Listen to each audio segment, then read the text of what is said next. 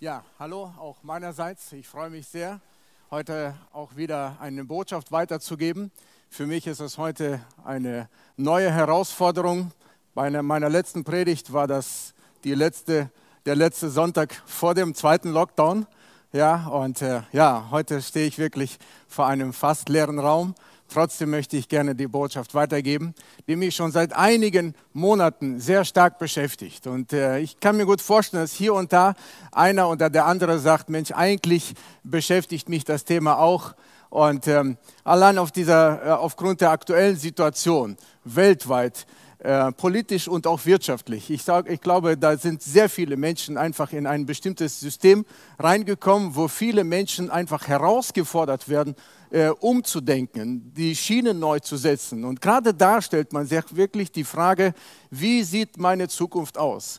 Äh, bin ich wirklich auch gut versorgt? Stehe ich wirklich auf guten Beinen? Und oft äh, schließt diese Frage äh, das Thema finanzielle, das finanzielle Thema ein aber ich glaube, dass dieses finanzielle Thema nur ein Teil des eigentlichen Problems gibt. Und ich möchte heute ganz bewusst über Versorgung sprechen, und zwar über göttliche Versorgung. Und ich möchte nicht lange drum herum reden, ich möchte sofort mit einer Geschichte äh, beginnen, die wir in Lukas Kapitel 5 lesen.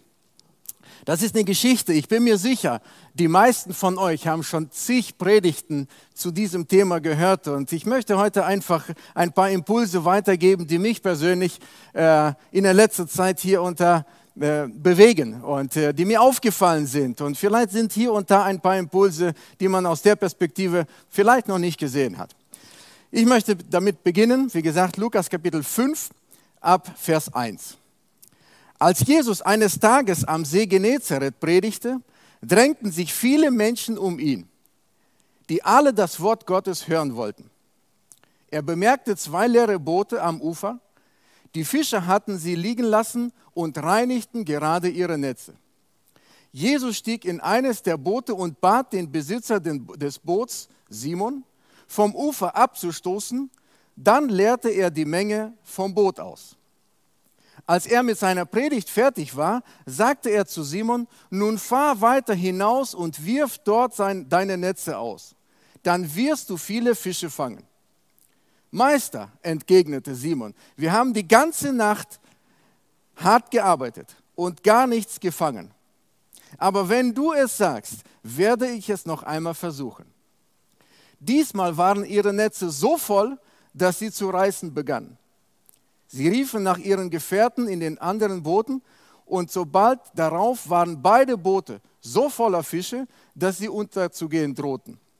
Als Simon Petrus begriff, was da geschehen war, fiel er vor Jesus auf die Knie und sagte, Herr, kümmere dich nicht mehr weiter um mich.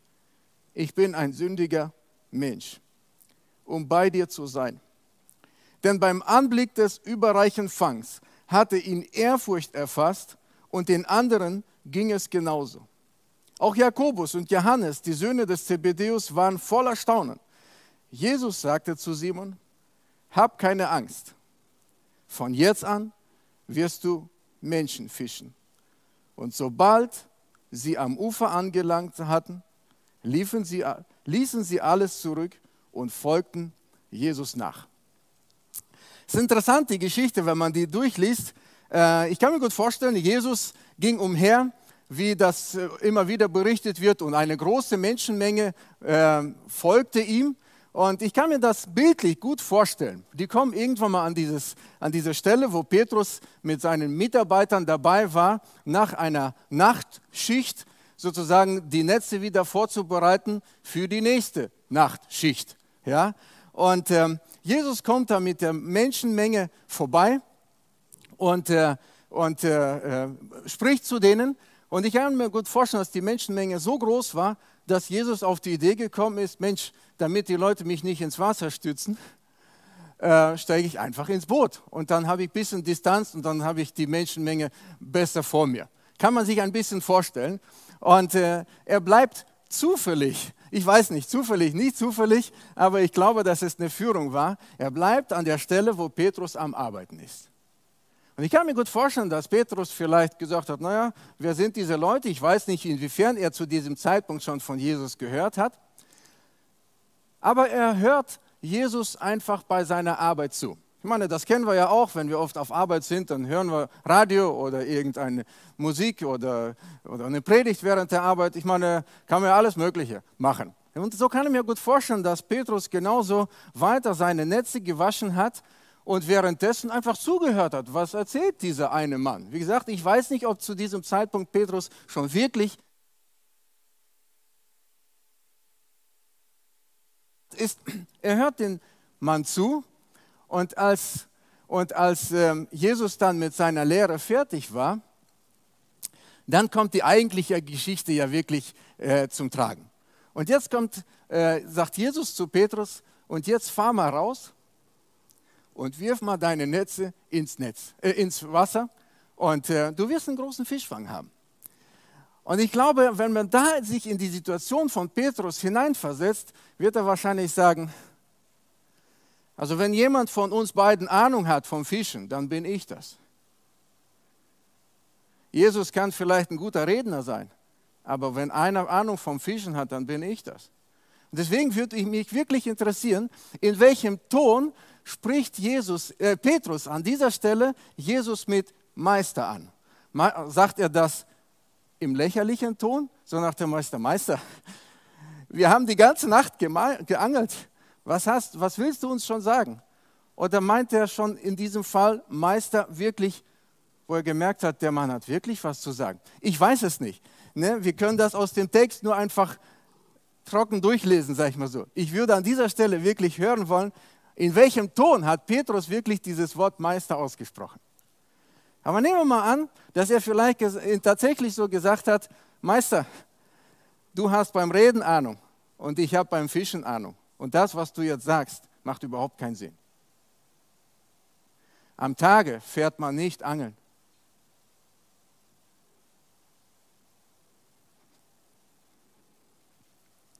Da sprach der Meister des Angelns. Und dann glaube ich, dass Petrus wahrscheinlich einige Impulse aufgegriffen hat, die Jesus erzählt hat, während er seine Netze gewaschen hat. Und plötzlich drehte er den Spieß um und sagte, aber auf dein Wort. Du magst vielleicht keine Ahnung vom Fischen haben, aber ich probiere das jetzt wirklich aus. Auf dein Wort hin fahre ich raus. Er fährt wieder raus und schmeißt die Netze ins Wasser und erlebt tatsächlich sein Wunder. Und das Interessante ist, wenn man da verschiedene Übersetzungen liest, die Übersetzung, die ich vorhin gelesen habe, da heißt es, und die Netze begannen zu reißen. Wenn man andere Übersetzungen durchliest, da heißt es, und die Netze drohten zu reißen. Ich persönlich glaube, dass das die richtigere Übersetzung ist. Ich kann mir nicht vorstellen, dass Gott zugelassen hat, dass bei diesem großen Fischfang die Netze gerissen haben. Sie drohten. Das macht mehr Sinn, wenn man Gottes Herz wirklich kennenlernt. Weil wenn das Netz gerissen ist, würden wieder viele Fische aus dem Netz fallen. Ja? Und jetzt hat Petrus so viele gefangen. Deswegen glaube ich, dass es wirklich, dass die gedroht haben. Ja, dass das wirklich an die Belastungsgrenze des Netzes angekommen ist und Petrus merkt das und dann winkt er seine Kollegen an und sagt, Leute, kommt, wir müssen das Ganze mal zusammenpacken. Und dann heißt es, die haben dann das Ganze in die beiden Booten reingepackt. Und auch da kommt wieder das Wort. Und die Boote waren so voll, dass die Booten drohten, unterzugehen. Sie sind nicht untergegangen, aber sie waren kurz davor. Ich meine, auch wieder hier eine interessante Stelle, wo man einfach merkt, wenn Gott gibt, dann kleckert er nicht dann gibt er so viel, dass es an die Begrenzungs- oder an die Belastungsgrenze kommt. Ja? Und das ist etwas, wo ich einfach merke, äh, was hier auch wirklich gut beschrieben wird, dass Petrus einfach merkt, erstens hat er gedacht, er wäre der Meister. Und jetzt ist jemand, dem er das wahrscheinlich überhaupt nicht zugetraut hat, plötzlich sagt etwas und es passiert. Und dann auch noch so viel, dass es wirklich die Netze drohen zu reißen und die Boote drohen unterzugehen. Und beides passiert nicht, das, der schlimmste Fall trifft nicht ein, aber die sind wirklich an den Rand voll. Und ich glaube, wenn wir an dieser Stelle, an Petrus Stelle gewesen wären, ich glaube, uns würde es ähnlich wie Petrus ergehen, dass wir einfach sagen, hier passiert etwas, wo ich merke, das übersteigt meine menschliche Logik. Deswegen wundert es mich nicht, dass Petrus und seine Teampartner, dass die an dieser Stelle alle voll Ehrfurcht gewesen sind, wo sie gemerkt haben, hier ist etwas passiert. Und das Interessante ist, ähm, ein, ein Kapitel weiter, in äh, Lukas Kapitel 6, da sagt Jesus, gebt und euch wird gegeben werden ein gutes, gedrücktes, gerütteltes und überlaufendes Maß wird man in den euren Schoß legen. Und es ist interessant, obwohl Petrus das vielleicht erst ein paar Tage später gehört hat, ja, erlebte das hier schon am Anfang. Und wenn wir diese Stelle äh, an sich anschauen, dann stellen wir fest, in Römer Kapitel 2, Vers 4, da heißt es, siehst du nicht, wie Gottes Freundlichkeit dich zur Umkehr bewegen will?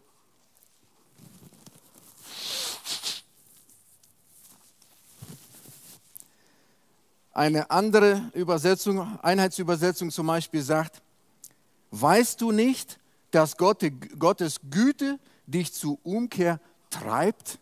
Ja? Und dann merkt man immer wieder, Gott ist so gut. Gott möchte gerne dich wirklich beschenken, um wirklich das wahre Herz des Vaters wirklich zu offenbaren. Es ist nicht Gottes Art, uns irgendwie durch Angst und durch, durch ähm, schwere Umstände vielleicht in eine Situation reinzubringen, wo wir nicht anders können. Es ist nicht Gottes Art. Gottes Art ist es wirklich, er ist der Geber. Und das möchte er wirklich immer wieder äh, in unserem Leben tun. Und die Frage ist, lasse ich mich auf dieses Gegebene ein? Nehme ich das Geschenk für mich in Anspruch? Das Interessante ist, dass Petrus einfach merkt, hier ist jemand, wo ich ihm wirklich, wie Johannes auf der anderen Stelle gesagt hat, ich bin es nicht wert, ihm die Füße zu waschen oder ihm, ihm äh, die Sandalen zu binden. Und ich glaube, eine ähnliche Situation erlebt Petrus, als er diesen Fischfang erlebt, wo er einerseits im Vorfeld Jesus zugehört hat und jetzt dieses Wunder, wo er einfach merkt, gibt's doch nicht. Wir haben ganze Nacht gerackert und nichts gefangen und der Mann spricht etwas und da passiert etwas. Kein Wunder, dass Petrus dann zu dem Entschluss kommt und sagt, du, äh, dein Level ist mir zu hoch. Und Jesus sagt, Petrus, komm und ich zeige dir, wie man Menschen fischt. Das finde ich so interessant. Und wenn man, wenn man diesen ganzen Zusammenhang anschaut, dann stellt man fest, dass an dieser Stelle Petrus Berufung stattgefunden hat. Ja? Und so möchte ich nochmal umswitchen auf das Thema, was Vivian heute äh, angesprochen hat, über Versorgung. Und ich glaube, wenn man heutzutage anschaut, seit letztem Jahr die ganze Phase, die die ganze Menschheit äh, zurzeit durchmacht, äh, das zerrt schon stark an unseren Nerven, an unseren Kräften, vielleicht hier und da sehr stark auch an unseren Finanzen. Ich kenne deine Situation nicht und vielleicht gibt es hier und da Menschen, die einfach schon einfach müde sind. Und äh, vor einigen Wochen beim Gebetsabend hat Peter Penner etwas erwähnt, was, was mir aufgefallen ist. Und er sagte, es, er, er, er, empfindet das und ich glaube, dass er nicht der Einzige ist. Ich glaube, viele Menschen erleben irgendwo so hier und da eine Durststrecke, wo man einfach sagt, wann nimmt das Ganze endlich ein Ende?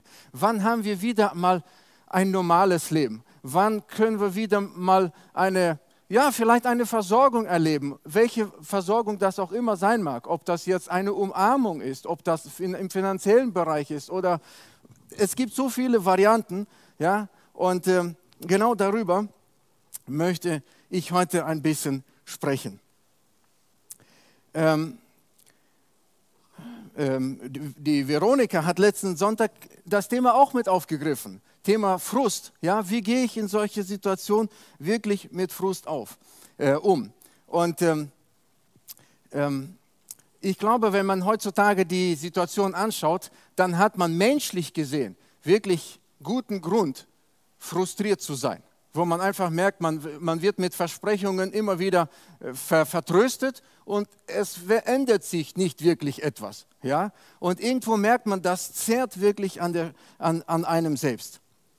Und äh, äh, was mich einfach fasziniert ist, dass man oft Dinge, gerade jetzt, wenn ich die Geschichte von Petrus anschaue, seine Logik hat etwas, das eine gesagt.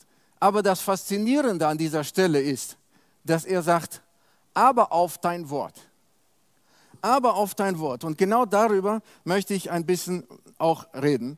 Und zwar, wenn wir 5. Mose, Kapitel 8 aufschlagen, ab Vers 2 bis 5, da spricht Gott durch Mose zum Volk. Und kurz zur Situation, das Volk ist kurz davor, ins verheißene Land zu kommen. Und da spricht Gott, erinnert euch an den ganzen Weg, den der Herr, euer Gott, euch während dieser 40 Jahre durch die Wüste führte. Dadurch wollte er euch demütigen und auf die Probe stellen, um euren wahren Charakter ans Licht zu bringen um, und um zu sehen, ob ihr seine Gebote befolgen würdet oder nicht. Ja, er ließ eure Abhängigkeit spüren, indem er euch hungern ließ. Dann gab er euch Mana zu essen, das ihr und eure Vorfahren bis dahin nicht kanntet. Dadurch wollte er euch zeigen, dass der Mensch mehr als nur Brot zum Leben braucht. Er lebt auch von jedem Wort, das aus dem Mund des Herrn kommt. Wir kennen diese Stelle als Jesus in der Wüste gewesen ist und vom Teufel versucht wurde, spricht Jesus genau diese Bibelstelle an, wo er sagt, es steht geschrieben, der Mensch lebt nicht nur vom Brot allein, sondern vom jeglichen Wort, das aus seinem Munde kommt. Das Interessante ist, wenn man über dieses Thema schon mal eine Predigt gehört hat, und ich muss wirklich sagen, über dieses Thema hat man auch schon sehr viel gepredigt, ist sehr oft über dieses Wort denn nicht nur vom Brot allein, sondern vom jeglichen Wort, ja, dass man dieses Wort sehr oft einfach nur im geistlichen Sinne gebraucht hat. Wenn man aber an dieser Stelle das Ganze anguckt und wirklich die Bibelstelle, äh, wo, wo äh, es eine übernatürliche Versorgung stattgefunden hat, dann stellt man oft fest, dass diese Versorgung die aus seinem Mund gekommen ist, sehr oft oder sogar meistens tatsächlich mit materiellen Versorgung zu tun hatten. Nicht im geistlichen Dinge. Geistliche Versorgung ist gut, aber oft brauchen wir buchstäblich eine, eine, eine materielle Versorgung.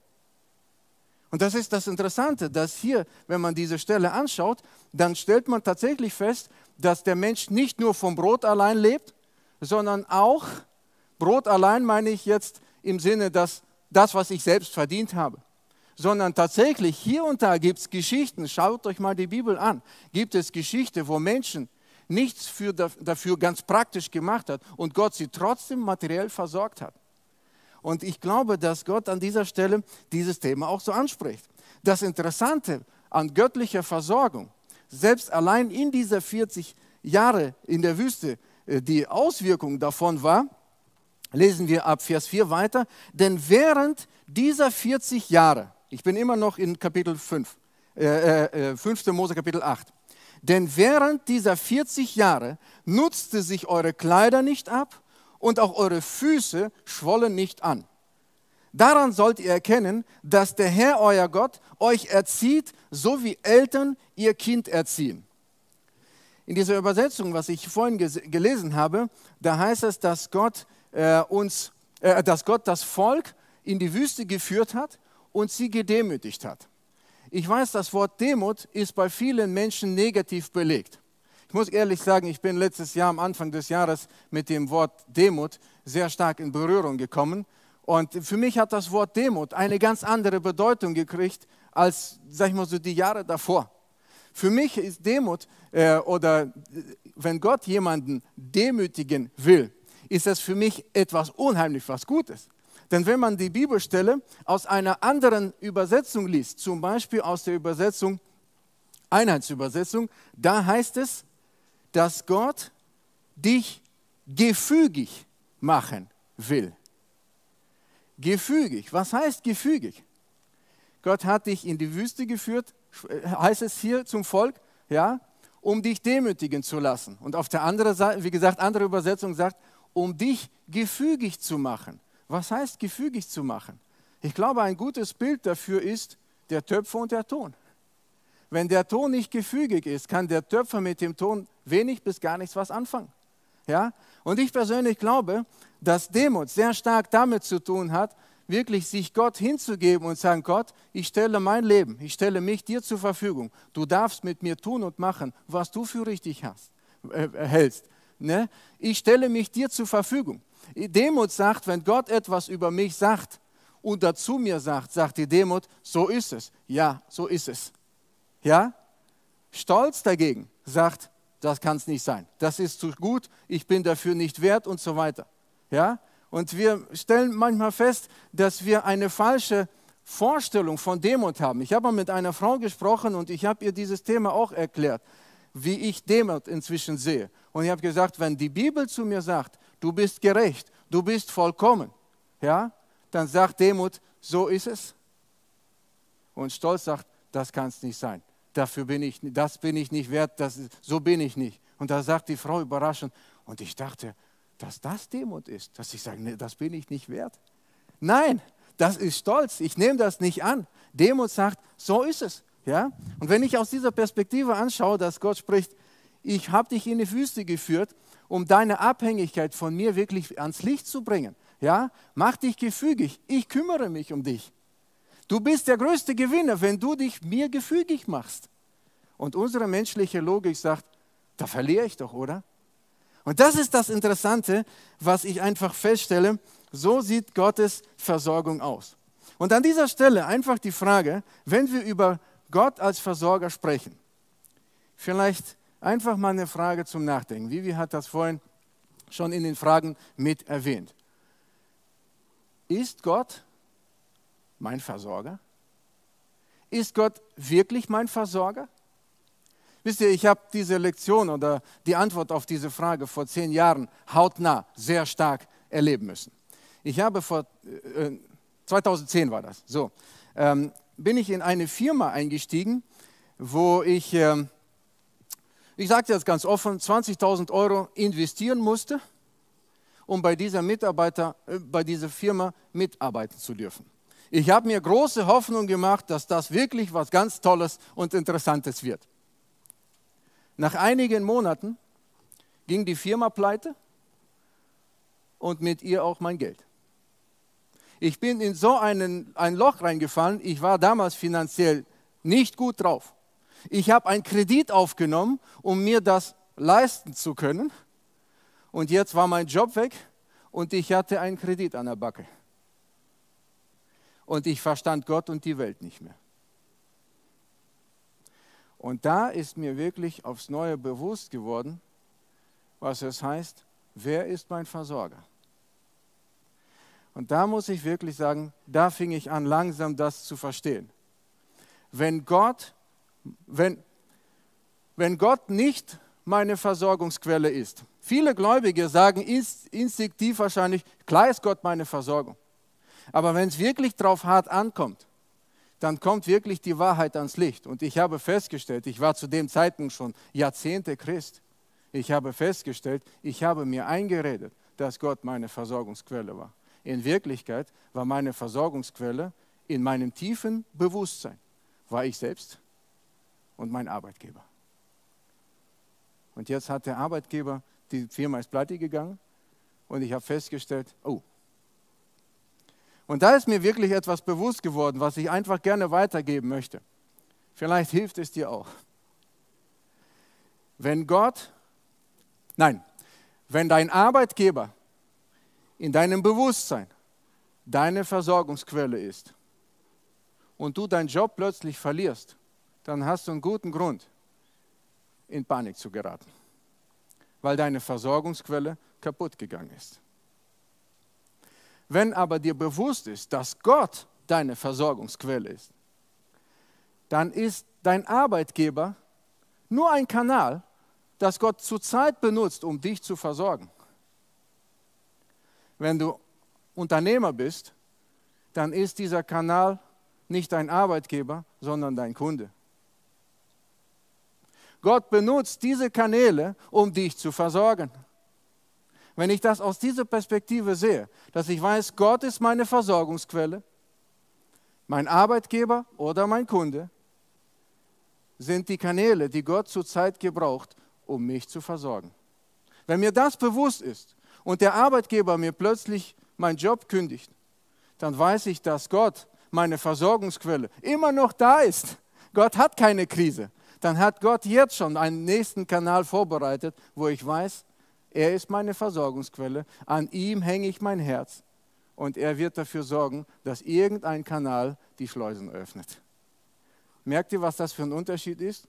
Wenn dann mir jemand den Job kündigt, dann weiß ich immer noch, Gott ist meine Versorgungsquelle. Ja? Und diese Lektion musste ich auf eine sehr harte Tour vor ja, knapp jetzt, ja, etwas mehr als zehn Jahren wirklich lernen. Gott ist wirklich meine Versorgung. Ja? Und ähm, das mal aus dieser Perspektive zu sehen, finde ich, bringt wirklich sehr viel, sehr viel Freiheit, Freiheit hinein. Wenn wir über Thema Versorgung sprechen, möchte ich gerne auch noch etwas weiteres sagen. Heute morgens bin ich aufgewacht und einer der ersten Gedanken, die ich gekriegt habe, war einfach, der Heilige Geist hat mir einen Impuls gegeben, wo ich gesagt habe, danke. Gerade heute, das passte perfekt. Wenn wir das Wort Versorgung anschauen,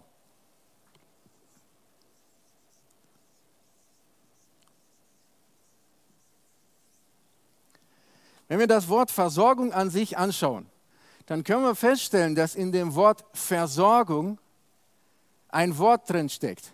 Und das ist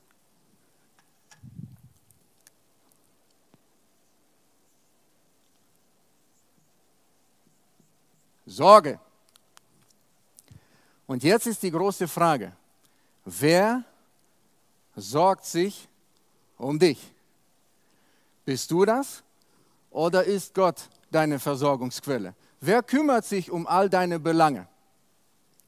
Und da erinnere ich mich an eine Bibelstelle in 1. Äh, in 1. Petrus, Kapitel 5, Vers 7. Alle eure Sorgen werfet auf ihn, denn er kümmert sich um euch. Zwei Schlüsselverse, Schlüsselworte. Sorge und kümmern. Wir schreiben mal das Wort kümmern auf.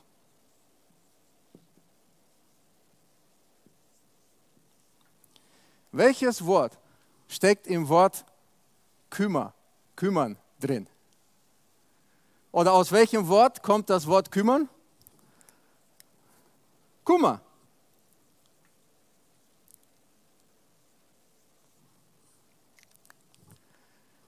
Wer kümmert sich um deine Belange? Gott kümmert sich um deine Sorge. Und wenn Gott sich um deine Sorgen kümmert, brauchst du dich nicht sorgen. Überlass ihm die Sorge. Wisst ihr, ich hatte gestern eine, eine Sache, die für mich sehr emotional gewesen ist. Und ich habe einfach Gott gebeten, Gott, irgendwo habe ich eine Predigt gehört und da kam unter anderem irgendwas so dieses Stichwort auch. Überlass Gott die Sorge. Und habe gesagt, Gott, ich überlasse diese Sorge einfach an dein Herz.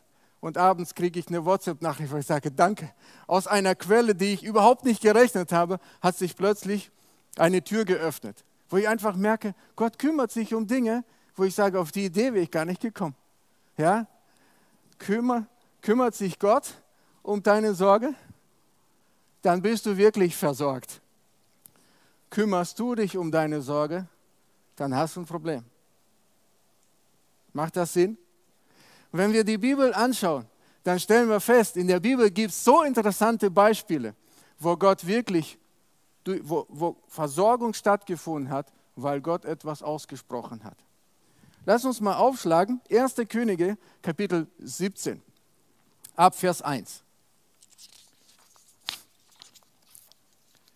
Da heißt es, und Elia aus Tischbe in Gilead sagte zu Ahab, so wahr der Herr, der Gott Israels lebt, der Gott, dem ich diene, die nächsten Jahre wird es weder Tau noch Regen fallen, es sei denn, ich ordne es an. Wohlgemerkt spricht Elia.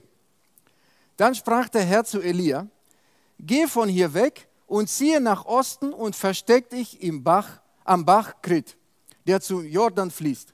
Trink aus dem Bach, den Raben habe ich befolgen, dich zu versorgen. Elia machte sich auf und tat, was der Herr ihm befohlen hatte und blieb am Bach Krit, der von Jordan fließt. Die Raben brachten ihm Brot, brachten ihm morgens und abends Brot und Fleisch und er trank aus dem Bach.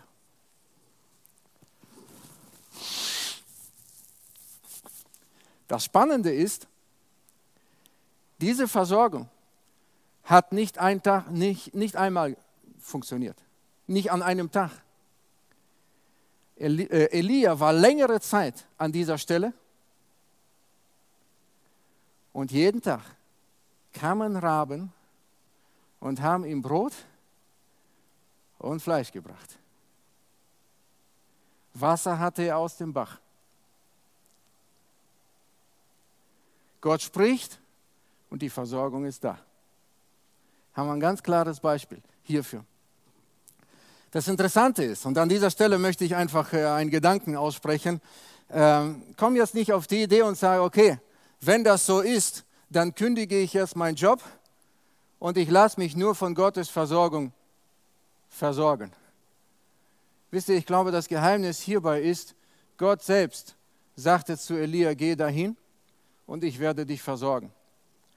Gott versorgt dich da, wo du sein solltest, aus seiner Perspektive. Wenn du dich um deine eigenen Dinge kümmerst, wundere dich nicht, wenn Gottes Versorgung nicht stattfindet. Gott versorgt, was er beruft. Ja? Und er sagt zu Elia, geh hin und ich werde versorgen. Und das hat stattgefunden. Lesen wir einfach nächste, nächste Versorgungsgeschichte. Im gleichen Kapitel einfach der nächste Vers. Ab Vers 6. Nach einer Weile, das heißt, es hat nicht einen Tag gedauert, es war eine Weile, trocknete der Bach aus, denn im Land fiel kein Regen mehr. Da sprach der Herr zu Elia, steh auf und geh nach Zarpat in der Nähe von Sidon und bleib dort. Ich habe dort einer Witwe den Auftrag gegeben, dich zu versorgen. Also machte er sich auf und ging nach Zarpat. Als er an den Toren der Stadt ankam, sah er eine Witwe, die Holz auflas. Und er rief ihr zu und fragte, würdest du mir einen Becher Wasser holen, damit ich trinken kann? Als sie sich auf den Weg machte, es zu holen, rief er ihr nach, und bring mir bitte auch ein Stück Brot, damit, Brot mit. Damit, doch sie antwortete, so wahr der Herr, dein Gott, lebt. Ich habe kein einziges Stück Brot mehr. Im Topf ist nur noch eine Handvoll Mehl und Krug nur noch, äh, äh, nur noch ein kleiner Rest Öl. Ich habe gerade ein paar Zweige gesammelt, um diese Mahlzeit zu bereiten, für mich und meinen Sohn. Wir werden essen und sterben. Doch Elia sagte zu ihr, hab keine Angst, geh und mach, was du gesagt hast aber backe mir zuerst ein kleines Laib Brot und bring ihn, ihn heraus. Dann backe für dich und deinen Sohn. Denn so spricht der Herr, der Gott Israels. Das Mehl im Topf wird nicht aufgebraucht werden und das Öl im Krug nicht zur Neige gehen, bis zu dem Tag, an dem der Herr dem, Regen, dem Land Regen schickt. Sie ging los und tat, was Elia ihr aufgetragen hatte, und Elia äh, und sie, Elia und ihr Sohn aßen viele Tage lang, denn das Mehl im Topf nahm kein Ende und das Öl im Krug ging nicht zur Neige, wie es der Herr durch Elia versprochen hat. Krasse Story, oder? Krasse Story. Und ich, ich merke, dass, diese, dass die, diese, solche Art von Versorgungen in der Bibel gibt es wirklich viele Geschichten. Ja? Mach dich mal auf die Suche. Und schau, da, schau die Dinge einfach mal an und du wirst feststellen, das sind nicht die einzigen Stellen. Ja, es gibt reichlich Geschichten im Alten Testament, wo Gott wirklich durch sein Wort Menschen versorgt hat. Im Neuen Testament passieren die Dinge auch. Eine davon haben wir vorhin von Petrus gehört. Und jetzt die Frage an dich und mich. Wenn Gott im Alten Testament solche Dinge hingekriegt hat, im Neuen Testament weitergemacht hat, glaubst du, dass er heute immer noch in der Lage ist, das zu tun? In Hebräer 13, Vers 8 heißt es, denn Jesus Christus ist derselbe, gestern, also in der Vergangenheit, heute und in der Zukunft. Derselbe, die Betonung liegt auf derselbe. Er hat sich nicht geändert. Gottes Herz hat sich nicht geändert. Ja? Und wenn du wirklich glaubst, dass derselbe Gott, der damals auf ein Wort hin Menschen versorgt hat, im Neuen Testament auf ein Wort hin Menschen versorgt hat, glaubst du nicht, dass Gott heute genauso in der Lage ist? Trotz Krise? Und die Frage ist nur, worauf fokussierst du dich? Es gibt Menschen, die schicken jeden Tag, posten sie sämtliche Dinge. Man guckt nur den Clip, also man tippt das nur ein und Überschrift wegklicken. Wegklicken, wo man einfach sagt, man sagt, das muss doch die Leute ständig frustrieren. Sie ständig, ne, weil sie denken, ich muss doch die Leute informieren, wie schlimm es da ist. Ja, die Welt ist schlimm genug. Muss ich mich damit beschäftigen? Fokussiere dich lieber auf den Versorger. Hast du weniger Sorgen?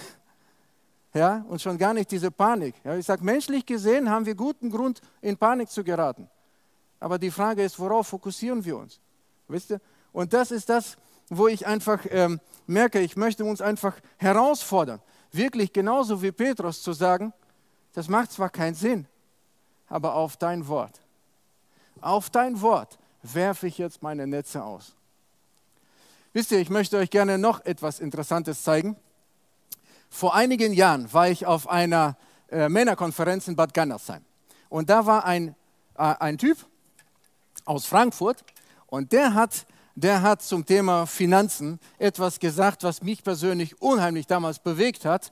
Und ich merke immer wieder, wie hilfreich dieser Gedanke für mich in meinem Leben ist. Und zwar hat er Folgendes aufgezeichnet. Wenn man die Menschheitsgeschichte an sich anschaut, dann stellt man fest, nehmen wir mal grün, wirtschaftlich gesehen gibt es immer wieder Höhen und Tiefen. Höhen und Tiefen. Das zieht sich durch, durch die ganze Menschheitsgeschichte. Nach jedem Hoch kommt ein Tief und nach jedem Tief kommt ein Hoch. Ja? Und es wird nie immer, das wird nie konstant bleiben. Und in diesem Zusammenhang hat er gesagt, wie sehen die Beziehungen zwischen Menschen aus? Und da stellt man oft fest, wenn es der Wirtschaft gut geht, dann brauchen die Menschen untereinander sich nicht wirklich. Wenn es der Wirtschaft schlecht geht, plötzlich werden die Beziehungen sehr wertvoll. Und somit stellt man oft fest, dass die Kurve mit den Beziehungen oft genau spiegelverkehrt verläuft wie der Zyklus mit der Wirtschaft.